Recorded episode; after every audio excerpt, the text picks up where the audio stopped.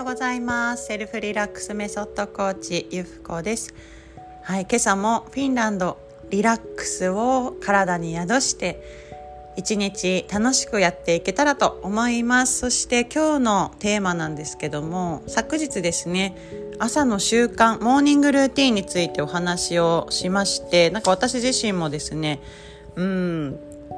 気づきが多かったと言いますかお話しした後にですねあこういうこともあるなとか自分自身のこう、うんまあ、これからの改善点だったりっていうのも浮かんできたし、まあ、今までいろいろやってきたなっていうのもね思い出してたんです、まあ、例えばですけどコンテストで、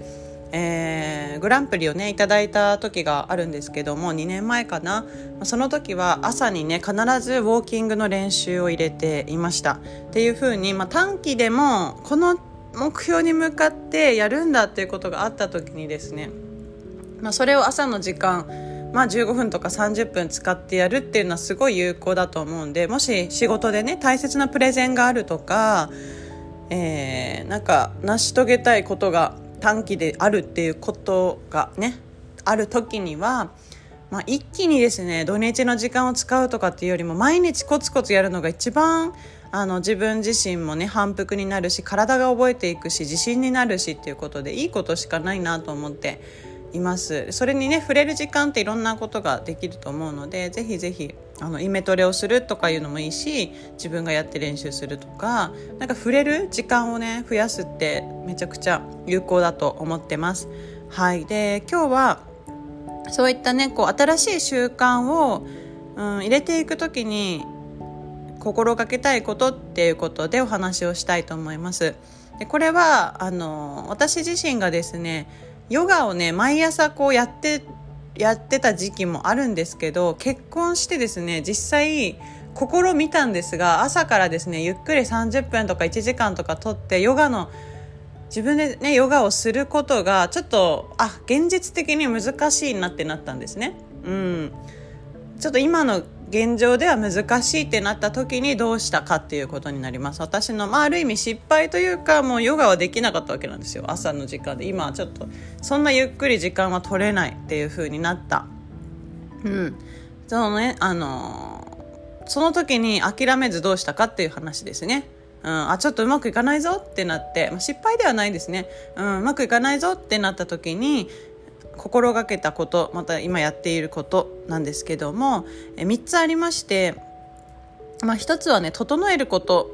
うん、で2つ目は隙間の時間を使うこと。3つ目は誰かを巻き込むこと。っていうふうにしてみました、えー、1番目のね整えることっていうのはまあ、お家をやっぱ整えておくっていうこと。物を少なくしてお部屋をね一部屋はすぐにヨガができる状況に、えー、してるんですよ。あのー、あるものをどかしていくともう全く何もないシンプルな部屋になるっていうお部屋を用意していてそこでヨガをするとやっぱりすごい集中できるので、まあ、そこでねやってるってこともありますしお家が整ってるっていうことはですねなんかそのままこうやる気が上がるモチベーションが上がるしあの必要なことが見えてくるんですよね。心がすっきりして、うん、なんか何も探さなくていいですしなんか心がざわざわする。それはまあなんていうかなんか散らかっている時とかってやっぱちょっとざわざわしてくると思うんですけど物が多いとですね気が散るんですね。だから集中していけるっていう意味で整えることってやっぱ大切だなと思います。入れさせてもらいました。そして隙間時間を使うこと。隙間時間を使うことっていうのは、まあ、そのなんで私がじゃあ朝にヨガをしたいのかっていうとまあ、あの体をねリセットしたいとかリラックスしたいとか体を整えるっていう意味目的があるんですよね。その時に、えー、その目的に沿うことって隙間時間でできないかなって考えるわけですね。うん、移動移動の時間また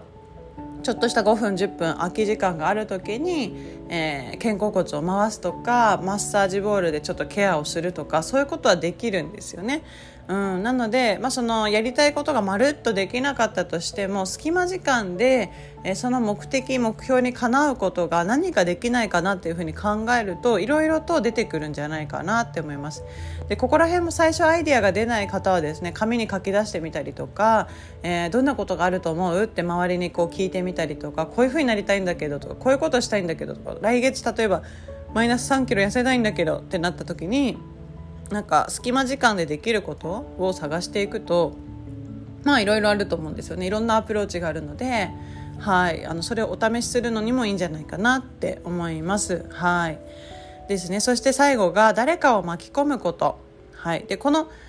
まあ今回ヨガの時間に関しては私今あの、まあ、講座生さんとヨガをご一緒することもあるし最近はね夫をちょっと一緒にヨガを週に1回やろうよって言って、えー、自宅でねしてるんですけども自分にとっても相手にとってもすごくいい時間になるし、えー、先長く見た時にも体質が改善していくっていうことで一人ではですねやっぱりやらないんですよ。うんまあ、一人でねやらない、まあ、やってもいいんですけどやっぱりその「よかったね」とか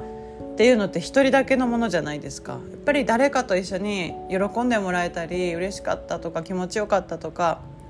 なんか腕を使った感があるとかね、えー、そういうことがまあ、一人だとやっぱり起きてこないわけなのでやっぱ誰かと一緒にやっていくとかね、うん、それをもうお仕事にしてしまうとかっていうのもありだと思うんですが、はい、あのそうやって誰かと一緒にやっていくと、はい、早々にはですね、えー、やめられない状況になるし楽しいしいいことがね循環していくんじゃないかなと思います。というわけで、えー、習慣新しい習慣だったりちょっとね、えー、ちょっと朝に入れることが難しい習慣をどんな風に、えー、じゃあ入れていくのかっていうようなお話でございました。はい、3月もいよいよね、末になってきました。皆さん体調にはお気をつけて今日も素敵な一日をお過ごしください。それではまたね